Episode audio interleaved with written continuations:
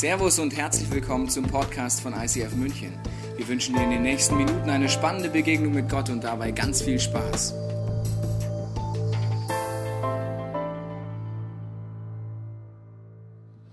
Außergewöhnlich, herzlich willkommen, schön, dass du da bist, schön, herzlich willkommen alle unsere Locations hier bei sind auch zu Hause, wenn du es im Fernsehen anschaust.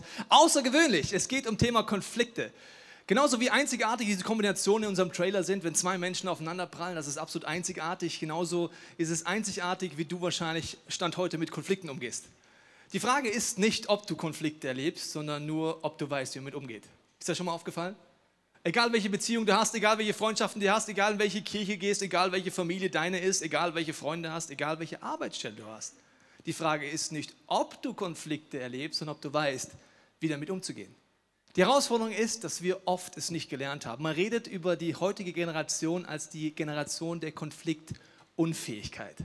Das liegt daran, dass wir oft keine guten Vorbilder hatten zu Hause, oft keine Vorbilder das nicht gelernt haben von klein auf und deswegen haben wir Reflexe in uns. Jeder hat einen anderen Persönlichkeitstyp und ich stelle dir jetzt mal so ein paar Konflikttypen vor. Das sind Reflexe in uns, die sind eintrainiert und das sind Automatismen. Wenn wir nicht wissen, wie wir konstruktiv damit umgehen, werden sie immer destruktiv zuschlagen. Also Parallelen zu real existierenden Personen hier im Raum sind gewollt, Bitte nicht auf den Partner zeigen, sagen, das bist du, sondern nur über sich selber nachdenken, okay? Also das ist einfach jetzt wichtig. So, das bist du. Also jetzt, Achtung, Konflikttypen. Konflikttyp Nummer eins aus der Tierwelt ist die Schildkröte. Was macht die Schildkröte im Konflikt? Sie zieht sich zurück in ihren Panzer. Die Schildkröte, das bin übrigens mein Konflikttyp, die Schildkröte zieht sich im Konflikt zurück und in ihrem Kopf ist die Schildkröte super im Konflikt. Das Dummerweise ist, es passiert nicht im Konflikt selber, sondern abends im Bett, am nächsten Morgen, man diskutiert durch. Die besten Argumente kommen dummerweise zu spät, wenn die Person schon weg ist. Das ist die Schildkröte und die kann da in ihrer Schildkrötenpanzer bleiben, unfassbar lang, uns immer wieder durchspinnen und durchspielen. Aber der destruktive Reflex ist jedenfalls Rückzug und ich diskutiere in mir, aber nicht mit der Person. Der nächste Konflikttyp ist meine Frau und der sieht so aus. Denkt man zwar nicht, aber meine Frau ist ein Gorilla. Also Gorilla, Konflikttypen, was machen die? Die gehen in die Offensive. Und im Konflikt können die auch töten. Also das ist kein Problem. Also mit Worten, Taten, wie auch immer. Und äh, das ist auch ein eine Reaktionsmuster. Das sind oft Typen, wo man sagt, Mensch, die Person ist ja so konfliktfreudig. Das heißt aber noch lange nicht konfliktfähig. Nur weil du eine Emotion über den anderen rüberkotzt, heißt das noch lange nicht, dass du konfliktfähig bist. Großer Unterschied.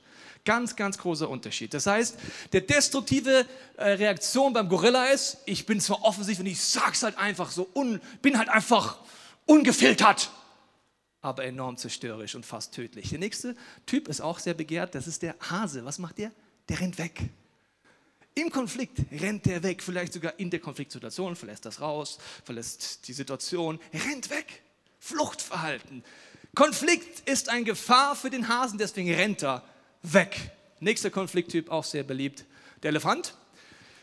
Der sagt von sich, ich habe keine Konflikte, ich weiß gar nicht, was die anderen immer wollen. Also ich spüre nichts, ich bin so ein Dickhäuter, verstehst du? Immer haben alle Konflikte mit mir, ich habe keine. Kennst du den Elefant im Porzellanladen? Das ist er. Der merkt das gar nicht. Alle muss sagen, Mensch, Kollege, sei doch mal ein bisschen sensibel. Wie sensibel? Bin doch sensibel. Also das ist ein, auch ein interessanter Konflikttyp. Von seiner Seite hat er keine Konflikte, nur die anderen mit ihm. Ja. Und dann auch sehr beliebt ist die Kollegin, ja, die Schlange, die bleibt sehr, sehr lange ruhig. Sehr, sehr lange ruhig. Aber dann, zack, beißt sie zu und dann wird es tödlich. Das heißt, sie wartet ganz, ganz gleich ruhig in, in der Diskussion, aber dann kommt eine Aussage, eine Aktion, die ist wirklich tödlich. Zack, und dann beißt sie zu. Ich weiß nicht, es gibt noch mehr Konflikttypen, wer als du bist und wo du der Meinung bist, das ist dein Freund, deine Freundin, Oma, Tante, Onkel. Der entscheidende Punkt ist, wir alle haben erstmal Reflexe in uns. Und diese Reflexe, wenn wir nicht lernen, sie konstruktiv zu lösen, werden sie immer Beziehungen zerstören am Ende vom Tag. Das heißt, wenn es heißt, wir sind eine Generation der Konfliktunfähigkeit, hätten wir eigentlich eine Stärke. Ich gehe sie noch mal kurz durch. Die Schildkröte ist eigentlich gut, weil sie kann zunächst drüber nachdenken. Das heißt, wenn sie zurückzieht, können wir die Schildkröte bitte noch mal haben? Schildkröte, danke. Die Schildkröte hätte eigentlich eine Stärke. Wenn sie sich zurückzieht, reflektieren würde und dann aber wieder rauskäme, dann wäre das eine Stärke. Der nächste Kollege ist es eine Stärke, Dinge anzusprechen. Wenn der Kollege es schaffen würde, es nicht mit Emotionen und zerstörerisch zu machen, wäre das eine Stärke. Der nächste ist es eine Stärke, erstmal vielleicht die Emotionen runterkühlen zu lassen, kurz Abstand zu halten und dann sachlich zu reden. Das wäre auch eine Stärke, wenn ich es so anwende. Oder der nächste, ja, wenn er einfach ein bisschen dickhäutiger ist, ist es eigentlich cool, ein bisschen Ruhe reinzubringen, aber er muss definitiv lernen, auch sensibler zu werden. Oder die Schlange, wenn sie lange ruhig wird, muss sie lernen, dass sie dann nicht irgendwann zubeißt, sondern ruhig bleibt. Das heißt, alle Konflikttypen hätten eine Stärke. Aber die Frage ist, wie kann ich es leben? Die Konfliktunfähigkeit, woher kommt die? Die kommt meistens schon aus unserer frühesten Kindheit, wo wir nicht lernen, konstruktiv mit Konflikten umzugehen. Ich mache euch ein paar Beispiele. Der erste Punkt, wo Konfliktunfähigkeit herkommt, ist, ich habe keinen Mut oder nicht die Fähigkeit, eine Auseinandersetzung aufzunehmen. Ich habe Angst davor oder ich weiß gar nicht wie. Beziehungs-Know-how ist ein Know-how, das ich beigebracht werden, werden muss, wie andere Sachen auch. Die Schule bringt dir viel bei, aber die zentralsten Dinge nicht. Oft lernst du nicht dort, sondern du müsstest es zu Hause lernen. Jetzt ist die Dramatik die in unserem Land, dass seit Generationen Soziologen sagen, dass die Konfliktunfähigkeit vererbt wird. Und wenn du keinen Ausweg findest, darum geht es in dieser Serie, wirst du das auch wieder, ob du es willst oder nicht, genauso tun. Das sind so Schreckensmomente, wo du danach denkst, krass, das habe ich mich so verhalten, verhalten wie mein Vater. Krass, das habe ich genau das gleiche getan wie meine Mutter. Kennst du so Schreckmomente? Das heißt, es geht einfach weiter, wenn du nicht weißt, wie du ausbrichst. Das heißt, das sind so Typen wie die beiden, das ist der Ignorierer, der versucht einfach zu ignorieren und ich nenne es mal den Politikertypen. Man muss nur lang genug aussitzen, dann hört es schon auf. Sehr interessante Art und Weise. Bei Konflikten, sagt Jesus, funktioniert das überhaupt gar nicht. Konflikte zerfressen dich. Du kannst sie nicht ignorieren. Der nächste Beispiel, was man machen kann, ist einfach der Abhängige. Der Abhängige oder die Abhängige ist deswegen nicht fähig, weil sie von einer Person abhängig ist. Es gibt Situationen, da denkt man, es ist logisch. Zum Beispiel dein Chef. Wenn deinem Chef oder deinem Lehrer oder deinem Uniprofessor einen Konflikt hast, dann bist du auf eine Art von dem abhängig, weil der kann dich ganz schön runtermachen. Der kann dich fertig machen oder sie. Die Revolution ist, um diese Serie geht, ist, dass Jesus mit dir einen Weg gehen will, dass du frei bist von Abhängigkeiten. Du kannst aber auch anders abhängig sein. Ich war lange abhängig, unterbewusst, wenn Menschen mir nahe gekommen sind, weil ich hatte eine unterbewusste Angst seit meiner Kindheit. Und zwar haben meine Eltern, als sie sich gestritten haben, früher in meiner Erinnerung, hat meine Mutter öfters mal gesagt, im Streit, ich lasse mich scheiden. Und als kleines Kind hat sich so eingebrannt, unterbewusst, ein Streit oder ein Konflikt ist eine Gefahr, wo am Ende die Scheidung steht. Das heißt, Konflikte haben mir jahrelang unterbewusst Angst gemacht. Deswegen war ich abhängig. Ich habe abgefedert, bin keine Konflikte angegangen mit meiner Frau, mit Freunden. Das heißt, ich war der Abhängige. Oder das nächste Beispiel ist Konfliktunfähigkeit, weil man den Konflikt nicht konstruktiv lösen kann, hat auch was mit der Fähigkeit zu tun. Ich weiß gar nicht, wie ich rauskomme, also dann binde ich mich so rein, eigentlich wie die Schildkröte. Das heißt, ich bin in meinem Panzer und weil ich gar nicht weiß, wie es geht, bleibe ich dort drin. Das sind folgende Beispiele. Der Passive, das ist wie die Schildkröte, der macht einfach gar nichts mehr, wie so Schockstarre, wie so wenn man denkt, man bewegt sich nicht mehr, das ist wie jemand, ein Tier, das sich totstellt. Nur der Konflikt wird dadurch nicht besser. Oder natürlich der aggressive, das ist natürlich der Gorilla-Typ. Oder natürlich die beleidigte Leberwurst, auch sehr beliebt in Konflikten. Das heißt, die Person ist einfach beleidigt. Und dann versucht der andere alles, damit die Person nicht mehr beleidigt ist. Aber es ist dein Muster. Und du weißt selber, dass dieses Muster nicht gut ist, aber du bist dann einfach beleidigt und kommst nicht raus. Oder noch ein Beispiel, Konfliktunfähigkeit weil man vermeidbare Konflikte nicht vermeiden kann. Es gibt vermeidbare und unvermeidbare Konflikte, das werden wir uns nächsten Wochen anschauen müssen. Wenn ich gar nicht weiß, wie es geht, werde ich immer wieder in die Falle tappen. Eine andere Form von Konfliktunfähigkeit ist, ich habe keine gute Beziehungsbasis und faire Streitkultur geschaffen. Eine Streitkultur muss man lernen. Nur weil du in einer Beziehung bist oder vielleicht sogar verheiratet bist oder in langjährigen Freundschaften, heißt es noch lange nicht, dass du eine Streitkultur hast eine Streitkultur, die konstruktiv ist, wo man am Ende eine Lösung hat, wo man einen Schritt geht und sich danach versöhnt.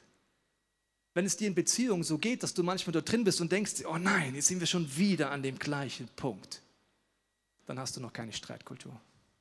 Weil man immer wieder am gleichen Punkt landet und es passiert keine Bewegung, du hast keine Hoffnung mehr, es ist hoffnungslos, dann heißt es, dass du diese Streitkultur noch gar nicht hast. All die Dinge sage ich nicht, um dich anzuklagen, sondern dich einzuladen, ehrlich hinzuschauen, wie es in deinem Leben aussieht. Weiteres Beispiel ist dann da der Manipulierer. Wenn ich gar keine Streitkultur habe, versuche ich alles so zu drehen, dass alles so läuft, wie ich es mir vorstelle. Oder natürlich, wenn ich Minderwert habe, ziehe ich mich absolut zurück in solchen Situationen. Das heißt, das sind alles Konfliktunfähigkeitstendenzen und die haben wir irgendwie in uns drin. Und ganz egal, wie gut oder schlecht du dort schon bist, ich glaube, wir alle können nächsten Wochen an einem anderen Level kommen und haben noch Luft nach oben, konfliktfähiger zu werden in all den Beziehungen, in denen wir stehen. Ich habe dir mal eine Definition mitgebracht, was Konfliktfähigkeit bedeuten würde. Der Begriff der Konfliktfähigkeit beschreibt die Fähigkeit, eine Auseinandersetzung aufzunehmen, konstruktiv zu bewältigen und nach Möglichkeit bereits im Vorfeld zu vermeiden. Im Wesentlichen deckt er sich mit dem Begriff Konfliktbereitschaft. Das Ziel der nächsten Wochen ist das. Ich sehe schon lauter motivierte Gesichter. Sehr schön. Das Ziel der nächsten Wochen ist, dass wir alle, egal wie viel wir trainiert haben wenig, konfliktfreudiger, konfliktbereitiger und konstruktiver werden mit unserer Streit- und Konfliktkultur. Die entscheidende Frage ist jetzt, wie schaffe ich das jetzt mit Gottes Hilfe? Das ist so ein Satz, den sagt man als Brautpaar. Vielleicht warst du auch schon in letzter Zeit mal wieder auf einer Hochzeit. Da gibt es immer den Moment. Das Brautpaar steht vorne, Pfarrer sagt, Egon, willst du Hannelore zur Frau? Hannelore, willst du Egon? Und so weiter. Er sagt, ja, mit Gottes Hilfe. Und dann stehen die Brautpaare da, so ganz bewegt, sagen, mit Tränen Augen, ja, mit Gottes Hilfe. Und wenn wir ganz ehrlich sind, denken wir uns oft, was heißt das jetzt? Und wie hilft Gott mir jetzt? Was mache ich jetzt im Streit? Also nur weil wir sagen, ja, mit Gottes Hilfe, heißt noch lange nicht, dass wir wissen, wie diese Hilfe funktioniert. Um versöhnungsbereit und konfliktfrei zu leben, ist das ein matchentscheidender Schlüssel, den wir uns die nächsten Wochen angucken. Ich habe es dir vier Symbole mitgebracht, die ich letzte Woche dir schon mal erklärt habe, weil das ist die Idee von Gott. Gott ist Liebe und hat den Menschen aus Liebe raus geschaffen. Und wenn du mich fragst, was der Sinn des Lebens ist, sage ich, es ist Gott zu lieben, deinen Nächsten zu lieben und dich selber. Das Problem ist, das kriegen wir oft nicht hin, besonders in Konflikten nicht da sind wir gar nicht so liebevoll, da werden wir egoistisch, da werden wir zerstörerisch, da machen wir Dinge, die Dinge kaputt machen. Wir sind an einer Weggabelung, wo wir es nicht schaffen zu lieben, besonders in Beziehungen, Freundschaften, Kollegen, Nachbarn, egal wo. Und das ist die Zielverfehlung, weil wir nicht aus Liebe handeln. Und dafür ist Jesus am Kreuz gestorben, indem er sagt, all das Destruktive, wo wir nicht lieben können, wo wir falsche Entscheidungen treffen, wo wir zerstören, hat Jesus zu sich am Kreuz genommen und hat gesagt, das nimmt er zu sich und bietet dir einen Tausch an dass du in deiner Konfliktunfähigkeit, in deinem Schmerz der Konflikte, weil Konflikte schmerzen. Je weniger wir wissen, wie das angeht, desto größer ist der Schmerz im Moment in deinem Herzen über unverdaute Konflikte. Und diesen Schmerz stirbt Jesus, sagt, ich will dir daraus helfen, weil er wie ein Anker ist der Hoffnung. Er ist auferstanden an Ostersonntag. Das heißt, egal wie dunkel es in deinem Leben aussieht, egal wie kaputt Beziehungen sind, egal wie kaputt dein Herz ist, Jesus sagt, er ist wie ein Anker der Hoffnung, der dort reinkommen kann. Das wollen wir uns heute genau angucken. Die Idee nach dem Sinn des Lebens möchte ich dir am Liebesflussbild mal erklären, weil das bedeutet folgende, Gott ist Liebe, er möchte mit dir eine Liebesbeziehung aufbauen.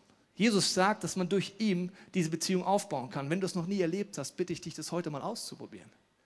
Wenn du es schon kennst, ist das der absolute Schlüssel für Konfliktbewältigung, Konfliktfähigkeit und für ein konstruktives Leben. Weil Gott hat zu keinem Zeitpunkt ein Liebesproblem mit dir oder deinen Mitmenschen. Das ist ein ganz wichtiger Schlüssel. Wir haben oft die Meinung, dass wir sagen, ja, die anderen sind schuld. Ich möchte dir jetzt etwas ganz tief einhämmern in deine Seele. So tief, dass du es nie wieder vergisst. Und dass du diese Ausrede nie wieder zulässt, dass du einfach sagst, ja, die anderen sind schuld. Solange du diese Haltung behältst, wirst du dich nicht verändern wirst nicht konfliktfähiger werden und du wirst in der Hölle der unverdauten Konflikte verschmoren. Ich kann es nicht krasser sagen. Wenn du weiter hier rausgehst und sagst, die anderen sind schuld, bleibt alles so, wie es ist. Warum ist das nicht so? Ich mache dir ein Beispiel. Gott hat zu keinem Zeitpunkt ein Liebesproblem mit dir. Ich habe ein Problem mit mir oft. Und er hat kein Problem mit den anderen. Ich mache dir ein Beispiel. An einem Tag kommst du an die Arbeitsstelle. Es sind die gleichen Vollpfosten-Kollegen wie jede Woche. In der einen Woche hast du mit Gott Zeit verbracht, du bist voller Liebe, du hast einen Humor, du hast einen kleinen Witz parat, du entschärfst die Situation, du hast Spannkraft. Das heißt, in der einen Situation schaffst du es, mit Gottes Hilfe zu lieben. Am nächsten Tag die gleichen Vollpfosten-Kollegen machen genau den gleichen Mist, aber du kannst nicht aus Liebe raus handeln. Du wirst genervt sein, du wirst zerstörerisch handeln und du wirst Dinge kaputt machen. Wenn immer die anderen schuld wären, müsstest du dich immer gleich verhalten. Aber einmal hast du Spannkraft, Einmal hast du Liebe und einmal nicht. Deswegen ist es wichtig, in diese Beziehung zu investieren. Es gibt so viele Angebote in unserer Church. Get Free, es gibt Move, es gibt Explore, es gibt so viele Sachen. Frag unbedingt jemand, wie kann man diese Beziehung hier aufbauen, weil das ist der entscheidendste Schlüssel, um sich selber zu lieben und andere zu lieben. Weil dort kommen wir an die Grenzen, das ist diese falsche Abzweigung, die wir oft machen. Ich habe dir jetzt eine Bibelstelle mitgebracht. Und diese Bibelstelle ist für die Christen hier im Raum. Wenn du sagst, du bist kein Christ, genieße sie, weil die Christen werden sie nicht genießen. Sie ist überhaupt nicht sympathisch. Und sie ist so direkt, wie soll ich sagen, einfach voll auf die zwölf von gläubigen Menschen hier im Raum, inklusive mir. Warum ist die so krass? Weil hier Paulus, einer der Menschen, die konfliktfreudig waren im zweiten Teil der Bibel, also der hatte kein Problem mit Konflikten, der hat sie vor allen angesprochen, direkt angesprochen, unter vier Augen gesprochen, in der ganzen Church angesprochen. Der hat ganze Briefe geschrieben, dass ein Konflikt nach dem anderen, also wenn jemand konfliktfreudig war, dann Paulus. Jetzt schauen wir mal, was er im Epheser 4 zu uns gläubigen Menschen hat, sagt. Darum hat mir der Herr aufgetragen, euch zu sagen. Also liebe Christen, lebt nicht länger wie Menschen, die Gott nicht kennen. Aha. Man kann also Jesus in sein Herz einladen, aber so leben, als würde man Gott gar nicht kennen. Machen wir zurück das Liebesflussbild, können wir das nochmal haben, das andere Bild? Das heißt, ich kann so leben, als gäbe es diese Beziehung gar nicht in Konflikten. Und auf der Ebene mich genauso verhalten wie jemand, der gar nicht diese Liebesressource hat. Wenn du Christ geworden bist, dich für Jesus entschieden hast, heißt das noch lange nicht, dass du im Bereich Konflikte und Beziehungen gelernt hast, mit Gottes Hilfe dich anders zu verhalten. Wir lesen mal weiter, wie er dann weiter betont. Ihr Denken ist verkehrt und führt ins Leere. Ihr Verstand ist verdunkelt, nämlich ich habe recht, der andere hat nicht recht, die anderen sind immer schuld, ich bin nicht schuld. Das verdunkelt. Sie wissen nicht, was es bedeutet, mit Gott zu leben. Diese Liebesbeziehungen, ihre Herzen sind hart und gleichgültig, weil die Konflikte dazu führen, dass mein Herz hart wird und ich mich zurückziehe. So, und das ist jetzt das Drama, liebe Church Family. Dass egal, ob du dich heute als Christ bezeichnest oder nicht, wir alle die gleichen Herausforderungen haben. Und Paulus sagt, verhaltet euch bitte nicht mehr so wie Menschen, die Gott nicht kennen. Deswegen bitte ich dich, die nächsten Wochen diese Serie absolut ernst zu nehmen. Zu trainieren, hinzuschauen und zu einer Person zu werden, die nicht mehr so lebt, als hätte sie keine lebendige Gottesbeziehung. Das ist herausfordernd. Das müssen wir trainieren. Die wenigsten von uns würden sagen, ich kann das schon alles. Ich bin da schon echt gut drin. Und das ist ein Bild, das Jesus sagt. Er sagt, wir werden wie, neu, wie von neu geboren. Das heißt, wenn du die Entscheidung triffst heute oder letzte Woche, Jesus in dein Leben einzuladen, dann sagt, sie sind wie geistliche Babys. Alles ist neu. Wir haben Fragen. Wir brauchen Menschen, die uns an die Hand nehmen. Aber der gleiche Paulus, weißt du, was der sagt? Er sagt zu einer Kirche mal, liebe Freunde, ich würde euch gerne nicht mehr Milch zu trinken geben, aber ihr tut immer noch so, als wärt ihr Menschen, die Gott nicht kennen. Ihr verhaltet euch immer noch in Beziehung, untereinander, im Streit, in der Small Group, im Team, in der Church, außerhalb der Church, wie Leute, die Gott nicht kennen. Das heißt, ich muss euch immer noch Milch geben, obwohl ihr schon seit Jahren gläubige Christen seid. Ich würde euch gerne so ein Filet geben, so ein Rindsfilet, vielleicht kein Filet magst, vielleicht so ein Chicken gut durchgebraten. Ich mag es eher Medium, also Filet, ne, das Rind nicht, Chicken, keine Angst. Wenn du Veganer bist, stell dir einfach eine Zucchini vor. Ich weiß auch nicht. Also es einfach, einfach jedenfalls keine Milch mehr, verstehst du? Also, also keine Milch. Und die Dramatik ist, Paulus kämpft in den Briefen darum, Jungs, Mädels, liebe Church Family, lasst uns anwenden, was Jesus am Kreuz gemacht hat. Lasst uns das lernen. Er will sie nicht anklagen, er will sie wachrütteln. Und das ist mein Ziel, die nächsten Wochen mit uns, uns wach zu rütteln und ernsthaft hinzuschauen. Wir lesen mal weiter zum Thema Leidenschaften. Folgt nicht mehr euren Leidenschaften, das heißt den Reflexen eures Konflikttyps. Warum? Die euch in die Irre führen und euch zerstören. Gottes Geist will euch durch und durch erneuern, von innen nach außen. Und dann heißt es weiter, zieht das neue Leben an von Jesus, wie ihr neue Kleider anzieht. Ihr seid neue Menschen geworden, die Gott selbst nach seinem Bild geschaffen hat, gehört zu Gott und lebt so, wie es ihm gefällt. Gott hat kein Moralproblem, Gott hat ein Liebesproblem mit uns. Er weiß, wenn wir aus Liebe handeln, dann blüht alles aus. Wenn wir nicht aus Liebe handeln, was oft so ist, zerstört es komplett. Und hier heißt es, dass der Geist Gottes wirkt. Was heißt das jetzt für unsere Konflikttypen? Wir fangen nochmal an bei der Schildkröte. Die Schildkröte, die versteht, dass es eine lebendige Gottesbeziehung gibt, sagt, in ihrem Panzer fängt sie an zu trainieren, Jesus, ich lade dich ein in meinen Panzer.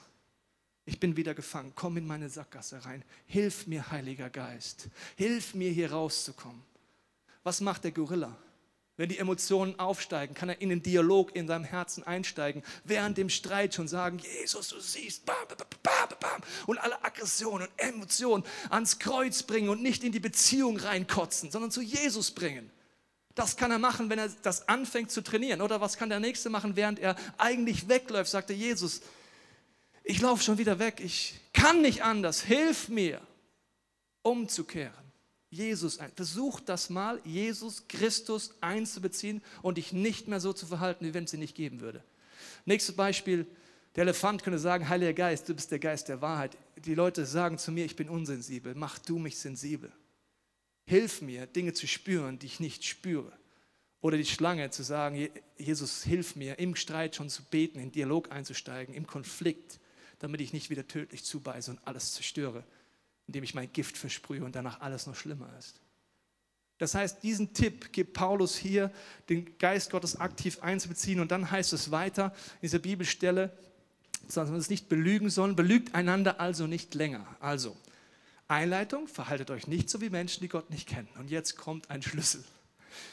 Belügt einander also nicht länger, sondern sagt die Wahrheit. Wir sind doch als Christen die Glieder eines Leibes der Gemeinde Jesu. Hier ist, wie soll ich es dir sagen?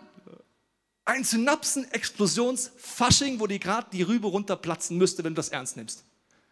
Hier steht, liebe ICF Church Family, Achtung, wenn du Jesus kennst, lüge nicht mehr, sage die Wahrheit. Ich mache jetzt eine Frage, ohne dass du dich meldest, weil sonst wird es peinlich. Nicht melden, das ist eine rhetorische Frage. Nicht melden.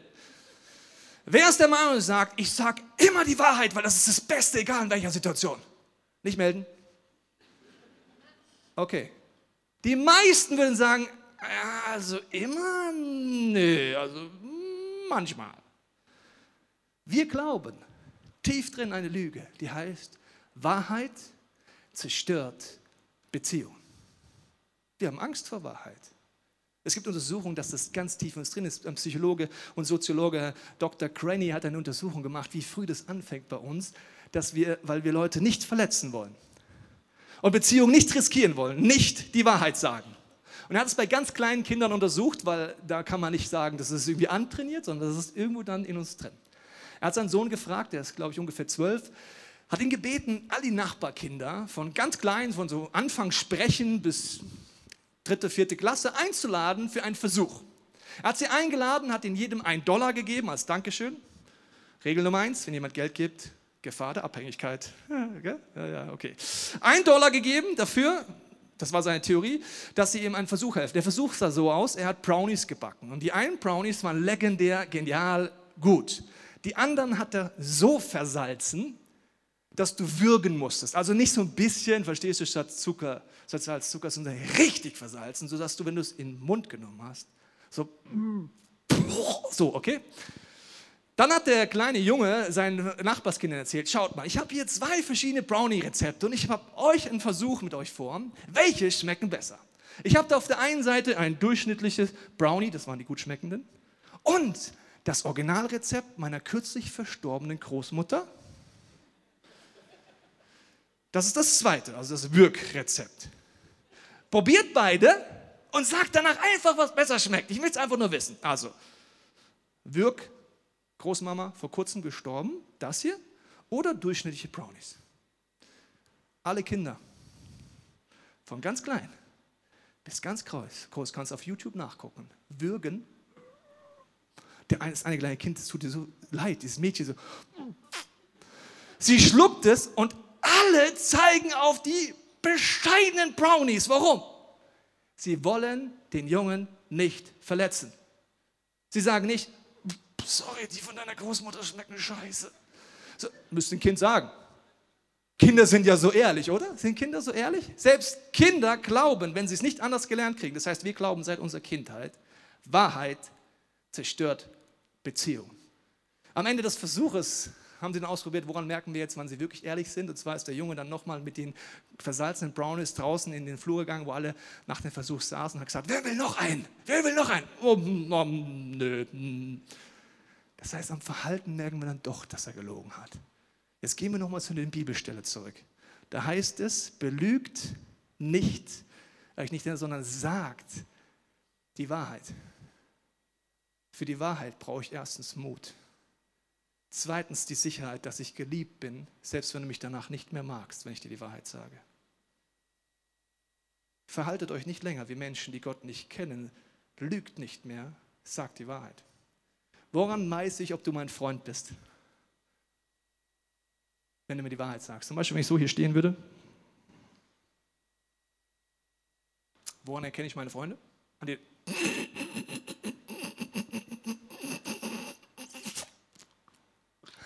Instagram-Foto, Facebook-Foto. Oder ihr sagt, ey Tobi. Ja. Jemand, der dich liebt, sagt dir die Wahrheit. Sonst liebst du einfach nicht. Ich werde es immer härter mit dir. Merkst du es gerade? Das ist ganz unangenehm. Wenn ich nicht die Wahrheit dir sage, liebe ich dich einfach nicht. Dann bist du einfach irgendwer. Die heutige Zeit sagt, es, solange es gut für dich ist, das ist Toleranzschwachsinn. Solange es gut für dich ist, ist auch für mich gut. Das heißt einfach, ich gehe keine Konflikte an, habe immer eine Ausrede auf dem Zeitgeist. Solange es für dich gut ist, es macht dich zwar kaputt und zerstört deine Ehe, aber solange es für dich gut ist, ist es für mich auch gut. Was für ein Schwachsinn. Was für ein riesengroßer Schwachsinn. Was für ein mega großer Zeitgeist. Schwachsinn! Wenn es dich zerstört, brauchst du jemanden, der sagt, du, I love you, aber was du dort machst, ist zerstört. Ich muss dir einfach mal die Wahrheit sagen. Das heißt, das ist sehr herausfordernd für uns in den nächsten Wochen, konstruktiv. Und jetzt kommt es, Jesus redet in Liebe die Wahrheit. Er ist kein Gorilla, er ist keine Schlange, er ist kein Elefant. Er tut in Liebe und Wertschätzung die Wahrheit sagen. Das ist eine Kunst, die man lernen muss und die wir vielleicht gar nicht so kennen. Dann heißt es weiter, wenn ihr zornig seid, nächster Tipp, dann ladet nicht Schuld auf euch. Das heißt, aus der Emotion raus handeln, sondern haltet Zieht Jesus mit rein, Heiliger Geist mit rein, indem ihr unversöhnlich bleibt. Lasst die Sonne nicht untergehen und dass ihr einander vergeben habt. Hier ist ein Tipp, wo jeder Psychologe dir bestätigen kann. Je länger der Zeitraum ist zwischen einem Konflikt und dem Klären eines Konfliktes, je länger es dauert zwischen einem Konflikt und dem Ansprechen des Konfliktes, desto ungesünder ist eine Beziehung. Das heißt, wenn in deiner Familie die Ignorierer sind oder ihr Dinge unter den Tisch geht und es einfach ewig dauert. Und am besten oder am schlechtesten noch so Streite führt. Ja, weißt du, vor fünf Jahren hast du auch schon das gesagt und vor zehn Jahren auch schon das gesagt. Dann geht es immer mehr bergab. Schnell ansprechen, zeitnah ansprechen, kleine Dinge ansprechen, um sich wieder zu versöhnen. Das alles sind Themen, die wir trainieren müssen und auch können. Ich möchte den Unterschied noch zeigen, wenn du Gott mit einbeziehst, möchte er nicht einen Kompromiss erzeugen. Ein Kompromiss bedeutet, das schaffe ich auch ohne Gott. Das ist wie an dem Thema Eier, erkläre ich das mal. Also haben wir zwölf Eier, wo zwei Köche sich drum streiten. Sie streiten sich drum, beide brauchen in der Großküche gleichzeitig die zwölf Eier. Und sie haben einen riesen Streit und sagen, na, ich brauche sie, dann ich brauche sie. Was wäre jetzt der Kompromiss? Jeder kriegt sechs.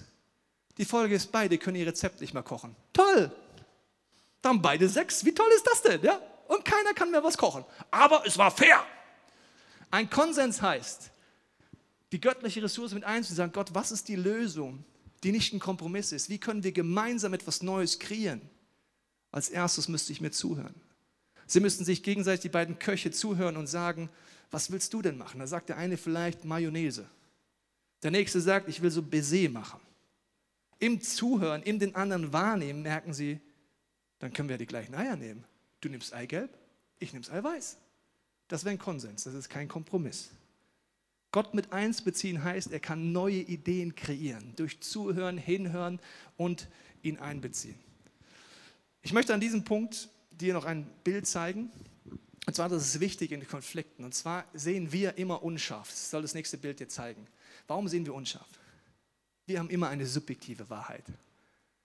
Wir denken, das ist objektiv, das merkst du in Streits. Letztens habe ich vermittelt zwischen zwei Paaren als Mediator und dann die eine Frau ist dann recht aggressiv laut geworden und gesagt, jetzt machst du schon wieder das. Ich wünschte mir, wir hätten eine Videokamera gehabt, dann hätte es jeder gesehen, dass du falsch bist. Hast du auch schon mal eine Videokamera gewünscht? Das hieße ja, dass du objektiv recht hast. Wie lustig ist das denn? Das ist wirklich Comedy. Aber wie kommen wir? Ich habe recht. Es gibt in deinem Leben keine objektive Wahrheit, sondern nur dein Erleben.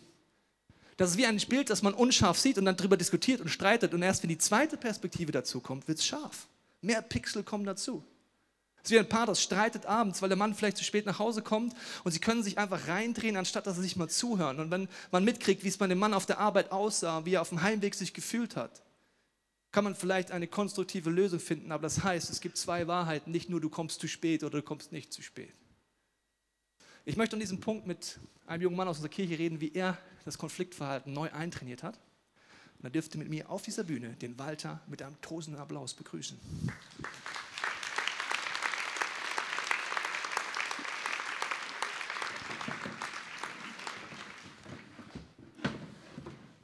Servus Walter. Grüß dich. Grüß dich. Ja, ich habe gesagt, ja, das Konfliktverhalten ist ja unterbewusst. Da kommt man ja nicht so schnell ran, weil man macht Dinge, vielleicht schon seit der Kindheit. Wie hast du das erlebt?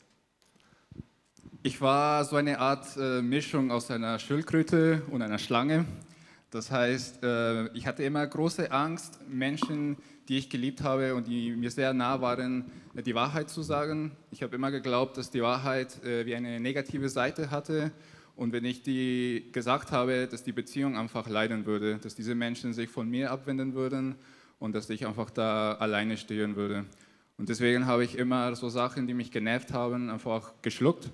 Und irgendwann haben die sich gesa äh, gesammelt und ich bin dann explodiert. Dann wie die Schlange habe ich einfach reingehauen und äh, ich musste einfach von dieser Beziehung gehen oder und die Person wusste nie, okay, was ist jetzt los? Also warum, warum habe ich so reagiert? Und äh, das hat mich einfach dieses Gefühl gegeben, dass ich immer wie, wie ein Lügner war, weil ich nicht ehrlich war. Jetzt sagt ja Paulus, wir verhalten uns so wie Menschen, die Gott nicht kennen. Das heißt, das machen wir nicht absichtlich. Das hast du ja auch nicht absichtlich gemacht. Wie bist du denn überhaupt auf die Idee gekommen, das anzugehen dann? Ähm, vor ein paar Monaten habe ich sehr stark äh, über eine Beziehung nachgedacht, die, die ich beendet hatte. Und äh, gleichzeitig in dieser Zeit habe ich angefangen zu fasten. Und ich habe mich sehr stark nach, nach Gott ausgerichtet und durch Gespräche mit dieser Person habe ich wirklich äh, ihre Perspektive gesehen. Und äh, durch ein Buch, was ich geschenkt bekommen habe, habe ich auch dann meinen Anteil an, an diesen Konflikten gesehen.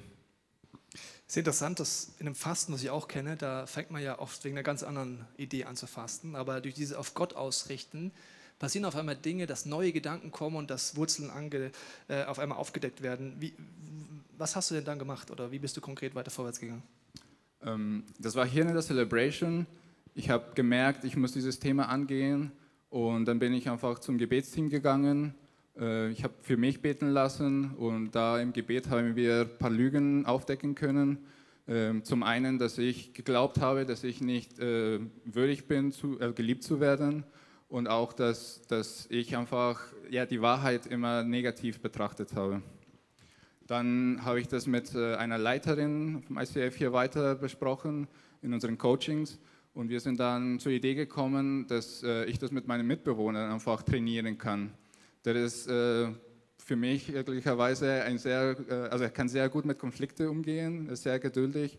Und da haben wir einfach in der WG Sachen, die, die mich genervt haben, also einfach, ich habe die angesprochen und wir haben da einfach diskutiert und er hat mir Feedback gegeben, wie ich das gemacht habe. Und das hat mich enorm geholfen. Das Interessante finde ich dann, wenn man aktiv Jesus und Heiligen Geist einbezieht in seine Konflikte, dass auf der einen Seite auf der geistlichen Ebene Durchbrüche erzielen, äh, erzielt werden, wie im Gebetsteam, Lügen aufgedeckt werden, Unfreiheiten weggehen, wo die Kraft vom Kreuz wirkt. Auf der anderen Seite hast du ja wie so einen Trainingspartner dir gesucht. Das heißt, wie ein Sparing-Partner, der mir hilft, im Alltag vorwärts zu gehen. Wie, wie geht es dir denn so beim Üben jetzt gerade so? Sehr gut. Ich habe bis jetzt sehr gute Erfahrungen machen können. Es ist halt nicht, mehr äh, nicht, nicht immer einfach. Ich muss mich ab und zu mehr oder weniger überwinden. Aber ich merke einfach, äh, dass ich geliebt bin, dass ich meine Meinung äußern kann, dass ich Wünsche äußern kann und dass, dass äh, ich einfach diese Freiheit habe, das, das zu sagen und, und, dass die Person einfach auch diese Freiheit hat, äh, diese Wünsche zu erfüllen oder nicht. Und das ist okay dann für mich. Das haben wir ja gemerkt innerhalb dieser Predigt einfach, dass es nicht einfach ist und auch anstrengend ist, Konflikte anzugehen. Was motiviert dich denn, da dran zu bleiben? Ähm, zum einen, dass ich freier werde. Ich merke einfach, wie Gott mich in meiner Identität bestätigt, dass ich geliebt bin, dass ich Sachen sagen kann, äh, die ich fühle, die ich denke. Und ich merke auch, wie er meine Beziehungen wiederherstellt. Diese Beziehung, die ich beendet habe, ist jetzt auf dem Weg, wiederhergestellt zu werden. Und ich merke auch äh, mit meinem Umgang mit anderen Menschen, wie ich freier werde und wie einfach ich äh, gesunde Beziehungen erleben kann. Und dass diese Fastenzeit einfach mich enorm geholfen hat, Sachen zu sehen, die für mich versteckt waren. Was mich motiviert an deiner Geschichte, Walter, ist, was es bedeutet, wenn wir einfach Gott mit einbeziehen, Menschen mit einzubeziehen, dass Dinge, die jahrelang wir anders eintrainiert haben, wir Durchbrüche erleben können. Deswegen vielen Dank, dass du so ehrlich erzählt hast. Das ist dein Applaus. Danke.